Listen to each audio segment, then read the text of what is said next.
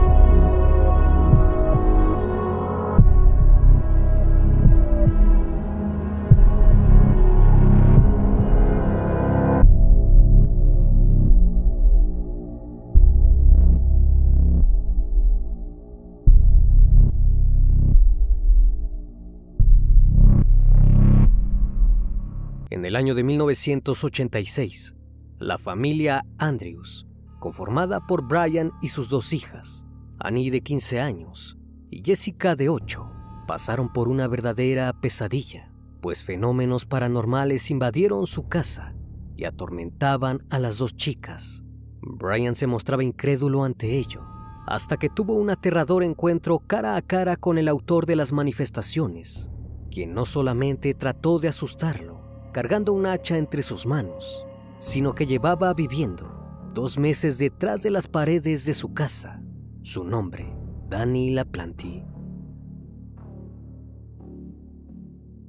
El criminalista nocturno. Danny Laplanti nació el 15 de mayo de 1970 en Townsend, Massachusetts, en el condado de Middlesex. Vivía en compañía de su padre, su madre y dos hermanos. Su infancia no transcurrió de una manera saludable como la de los demás niños, pues su progenitor infringía diversos abusos hacia su persona, tanto físicos, íntimos y emocionales.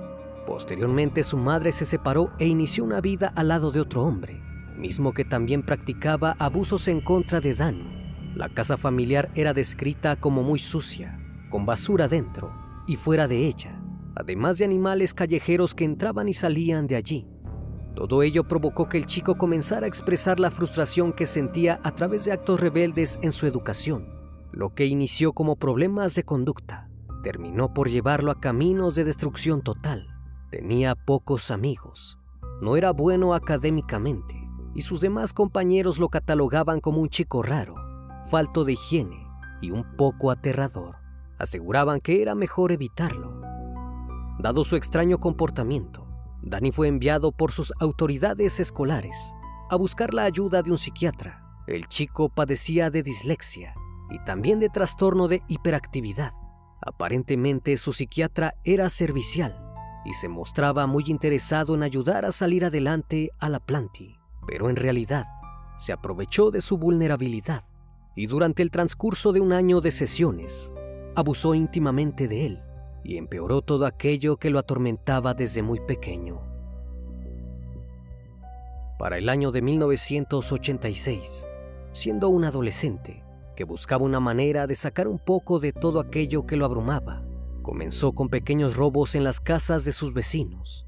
Al principio solamente entraba y salía, llevándose algunas pertenencias, pero después supo que deseaba crear perturbación en los habitantes así que dejaba un mensaje discreto y perturbador. Entonces cambiaba los objetos de lugar para desconcertar a los dueños o dejaba rastros de comida. Entre tantas casas a las que pudo ingresar, dio con el hogar de la familia Andrews. Ellos residían en Pepperell, Massachusetts, en el mismo condado.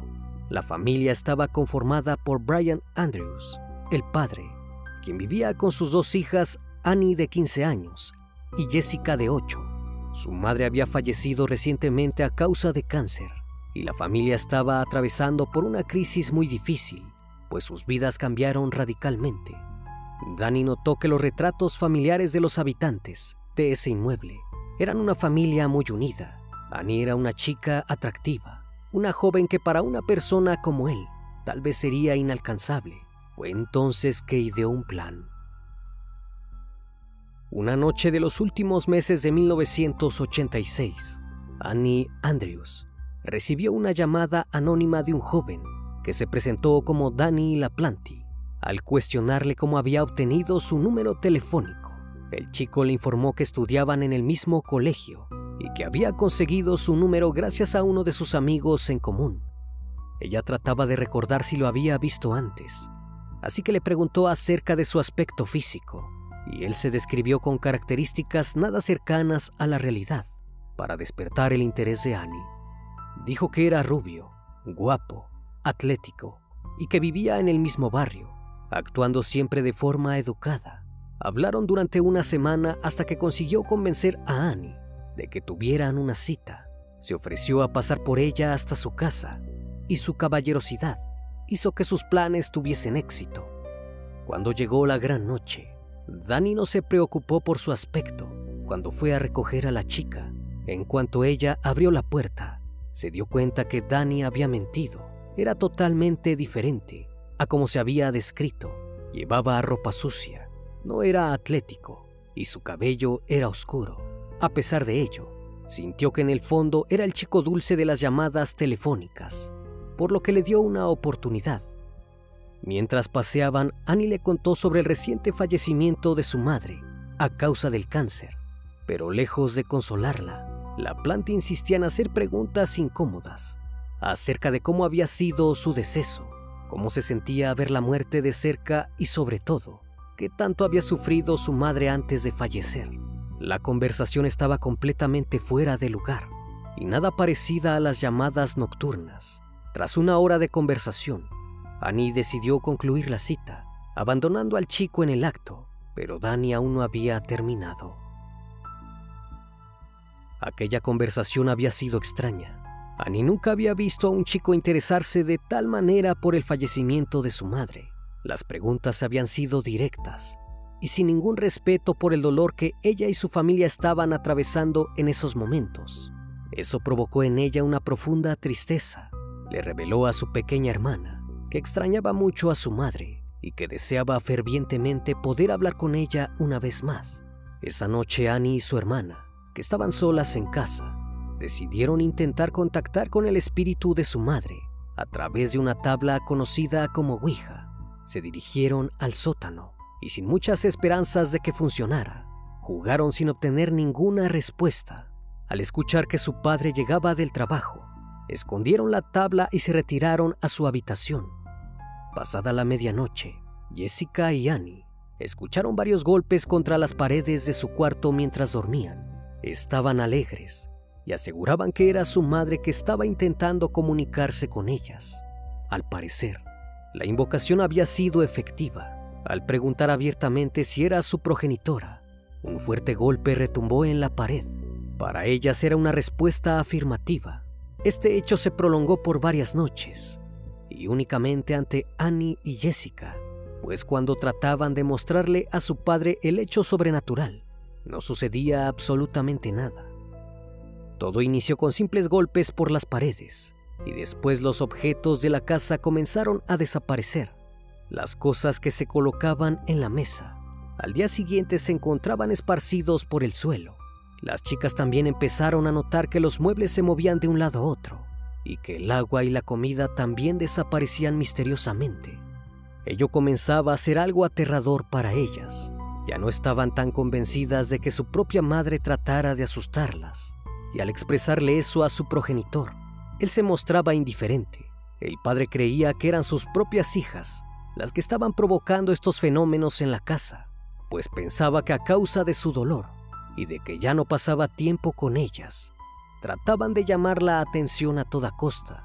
Brian trataba de ser paciente, pues creía que era la forma en la que enfrentaban su duelo Llegó un momento en que las jóvenes ya no soportaban estar en su propia casa. Los ruidos y las manifestaciones las estaban enloqueciendo, además de que su padre no creía lo que estaba sucediendo. En un acto desesperado, Annie quiso enfrentar a aquel espíritu maligno, que en definitiva no era su madre fallecida. Tomó un cuchillo de cocina y en compañía de su hermana se dirigieron al sótano, como si estuviesen en una película de terror vieron un mensaje plasmado en la pared con letras rojas que las chicas creyeron que era sangre, el cual decía, estoy en tu habitación, ven a encontrarme. Las chicas aterrorizadas corrieron a pedir ayuda a la casa del vecino para escapar de aquel tormento que el espíritu ejercía sobre ellas. Esperaron a que Brian volviera del trabajo, quien cuando llegó a la casa notó mucho desorden. Cuando vio el mensaje en la pared, comprobó que estaba escrito con salsa de tomate, algo que lo hizo enfurecer. Enfrentó a sus hijas y les dijo que era suficiente, que debían enfrentar su dolor de otra manera que no fuese vandalizando su propio hogar. Incluso en su desesperación, las envió con un terapeuta. Después de esa situación desagradable, parecía que todo volvía a la normalidad. Los ruidos y las manifestaciones cesaron y la familia comenzaba a relajarse. La rutina no se veía interrumpida por el pánico de sus hijas y Brian podía trabajar tranquilo hasta que un día los golpes en la pared anunciaban que el terror volvía a casa. Annie y Jessica se dirigieron al sótano, el origen de todo aquello, pero el golpeteo se escuchó fuertemente en la habitación de arriba. Ambas subieron y en la recámara de Annie había un mensaje contundente, escrito en letras rojas. Estoy de vuelta, encuéntrame si puedes. Este mensaje aterrador terminó con la valentía de Annie quien tomó a su hermana y escaparon de la casa nuevamente a buscar ayuda con su vecino. Al ver el estado de las chicas, el vecino no dudó en llamar a Brian para alertar sobre lo que estaba sucediendo. En cuanto escuchó que otra vez sus hijas perturbaban a su vecino, decidió ir personalmente a arreglar el problema. Por un momento creyó que sus hijas estaban fuera de control y no sabían qué hacer. Al llegar con su vecino les preguntó a sus hijas qué había pasado y ellas le contaron la terrible manifestación que acababan de pasar. Entonces, en un intento por tranquilizarlas, se dirigió solo a la casa a comprobar lo que decían. Ingresó al inmueble y sorpresivamente, su hogar estaba hecho un desastre. Parecía un saqueo. La ropa, los cajones y demás objetos de la casa habían sido arrojados por el suelo. Estaba seguro de que sus hijas no eran capaces de hacer algo así se dirigió a la habitación de Annie y encontró el mensaje dirigido a sus hijas, pero también había un mensaje nuevo que citaba, Cásate conmigo. El mensaje era desconcertante, no tenía sentido. Entonces sintió que un frío recorrió su espalda. En cuanto se giró vio algo que le heló la sangre. Un chico estaba parado en una esquina. Portaba el vestido de novia de su difunta esposa y una peluca rubia pero tenía un detalle especial. Cargaba un hacha entre sus manos. A pesar del susto, Brian sabía que definitivamente no era un fantasma. Persiguió al chico hasta que éste se escabulló de su vista. Enseguida salió de la casa y llamó a la policía. Las autoridades registraron la casa exhaustivamente y en la habitación de Annie encontraron un sitio oculto detrás de un armario en la pared, donde había una pequeña puerta. Detrás de ella había lo que se conoce como un espacio de rastreo, un tipo de hueco entre distintas paredes de una casa, por la que se puede transitar. Cuando el agente ingresó en ese espacio, encontró a Danny Laplanti acurrucado en su interior. El chico fue arrestado, luego de que Brian lo reconociera como el sujeto que se disfrazó y lo amenazó con un hacha.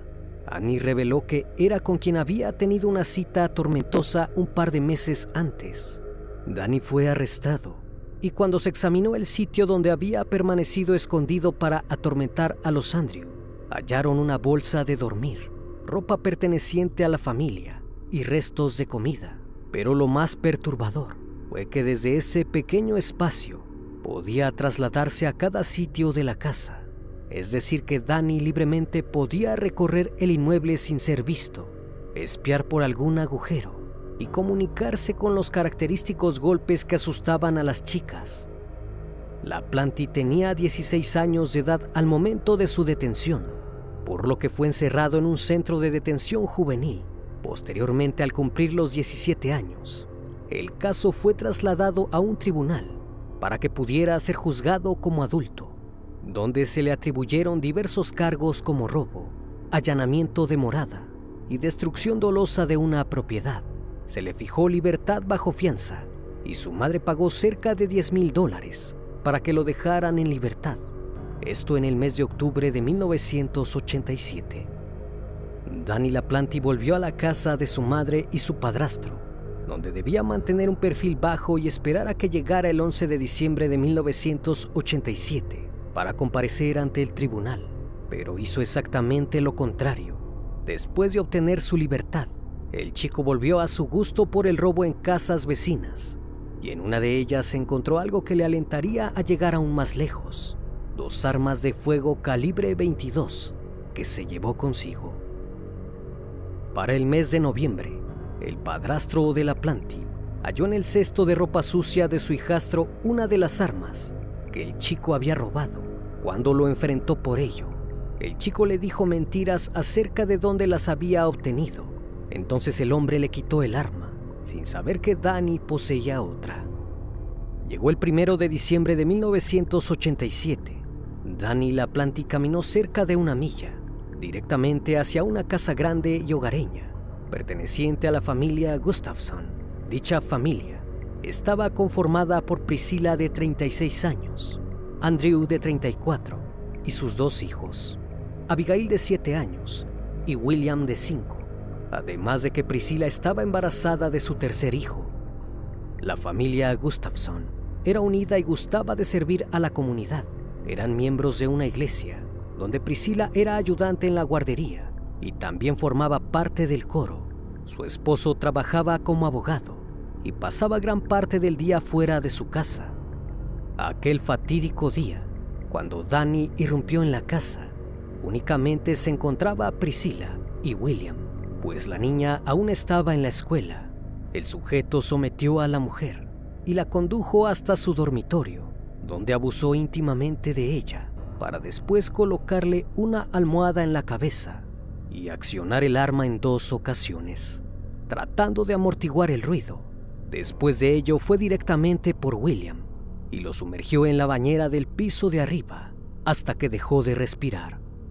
Poco después, Abigail bajó del autobús escolar e ingresó a su casa para ser recibida por el aterrador sujeto, que enseguida la dirigió al baño de la planta baja y sin perder tiempo, la dejó sin vida de la misma forma que a su hermano menor. Cuando Andrew llegó al inmueble, alrededor de las seis de la tarde, notó que había un silencio inusual. Sus hijos no estaban jugando como de costumbre y su esposa no estaba ahí para recibirlo. Cuando la llamó no recibió respuesta, así que subió hasta su dormitorio y encontró la aterradora escena. Priscila yacía sin vida de una manera muy violenta y las manchas hemáticas estaban por todos lados. En ese momento llamó a la policía, sin siquiera registrar la casa en búsqueda de sus hijos. El estado de shock en el que se encontraba no le permitía pensar claramente. Cuando las autoridades llegaron y registraron la casa, hallaron los cuerpos sin vida de los niños. Entre los hallazgos, hubo dos casquillos de un arma calibre 22, fluido corporal del agresor en la cama y cuerpo de Priscila, una lata de cerveza abierta y huellas de zapato fuera de la casa. La planti fue colocado entre los sospechosos, pues había obtenido recientemente libertad condicional. Vivía cerca de donde habían ocurrido los hechos, además de que una de sus habilidades era irrumpir en las casas vecinas sin ser descubierto. Cuando lo buscaron, Danny Laplanti se encontraba en la biblioteca del pueblo y al cuestionarle qué estaba haciendo aquel primero de diciembre, el chico dijo que había estado en una reunión familiar, más específicamente un cumpleaños. Negó conocer algo al respecto del crimen contra la familia Gustafson y lamentó lo sucedido. Parecía que los policías se habían creído esa historia. Más tarde las autoridades fueron hasta su casa para hacerle más preguntas y cumplir con una orden de allanamiento que habían conseguido. Dani estaba sentado en el porche de su casa y en cuanto los vio supo que iban a apresarlo. Entonces se fue corriendo y se introdujo en el bosque. Esta acción hizo que los oficiales reafirmaran sus sospechas, por lo que procedieron a inspeccionar la casa a la Planti. Allí encontraron un par de calzado que correspondía con las huellas halladas fuera de la casa Gustafson unos guantes mojados que se cree fueron utilizados para privar de la vida a los menores, un calcetín con saliva que probablemente se utilizó para amordazar a Priscila, un casquillo calibre 22, muy parecidos a los encontrados en el lugar de investigación. También hallaron un teléfono inalámbrico, sustraído de la casa Gustafson. También se inspeccionó el auto de la familia, un Jeep Cherokee, y en la guantera del mismo fue hallada el arma calibre 22 con la que el chico habría perpetrado el crimen. Enseguida se pidieron refuerzos para buscar a Danny Laplanti como el principal sospechoso del crimen contra la familia Gustafson. Más de 50 oficiales se dedicaron a la búsqueda, apoyados de helicópteros y perros que buscaron exhaustivamente por el bosque. Pero una llamada a emergencias ayudaría a dar con su paradero. Una mujer reportó que un sujeto la había obligado a llevarlo en su camioneta, amenazándola con un arma, y que afortunadamente había logrado escapar. Ahora sabían el modelo del auto en que la Planty estaba huyendo. El chico cometió diversos robos por el camino donde estaba escapando, y asimismo, sin saberlo, dejaba testigos que lo delataban con la policía. Danny Laplanti fue detenido el día 3 de diciembre de 1987 a las 6.30 de la tarde, escondido detrás de un contenedor de basura en el estado de Iowa. Al momento de su detención, portaba un arma con la que realizaría la serie de delitos mientras escapaba. Su juicio comenzó en el mes de octubre de 1988. Danny contaba ya con 18 años de edad, a pesar de que los delitos se cometieron cuando aún era menor. El juez determinó que sería juzgado como adulto. La Planti se declaró inocente, a pesar de la abrumadora evidencia en su contra, y su defensa argumentó que el chico no era apto para ser juzgado por afecciones mentales. Se le realizaron evaluaciones psiquiátricas y se determinó que el inculpado sabía distinguir entre el bien y el mal, por lo que sí era apto para ser juzgado. El jurado determinó que Danny Laplanti era culpable por los asesinatos de la familia Gustafson y fue sentenciado a tres cadenas perpetuas consecutivas, sin posibilidad de libertad condicional. En el año 1993, apeló su sentencia con el argumento de que la orden de allanamiento hacia su persona había sido otorgada injustamente, pero fue denegada. En el año 2000, solicitó que lo trasladaran a otra prisión pues temía por su integridad, ya que había recibido amenazas de otros presos, petición que le fue concedida.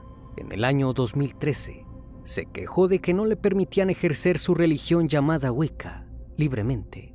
Dicho culto está relacionado con prácticas de brujería y para realizarlas se requieren ingredientes como sangre y opio. Para el año 2017, solicitó una apelación para reducir su sentencia su argumento fue que al momento de ser juzgado era menor de edad y los menores no podían ser sentenciados a cadena perpetua sin libertad condicional. Lo que la Planti deseaba era poder cumplir una sola cadena perpetua en lugar de las tres consecutivas, petición que fue denegada, pues debía efectuar su sentencia por cada vida que arrebató. Sus palabras ante el juez fueron las siguientes. Las palabras no pueden capturar completamente lo que he hecho. Asesiné a tres personas inocentes. Por mi culpa, un niño de cinco años nunca cumplirá seis. Hay una niña de siete años que nunca cumplirá ocho. Una mujer nunca podrá dar a luz a su tercer hijo. Le robé a un niño por nacer su primer aliento. Un esposo nunca más pudo escuchar de su familia un te amo. Realmente lamento el daño que he causado desde la esencia misma de lo que soy, desde el fondo de mi alma, lo siento.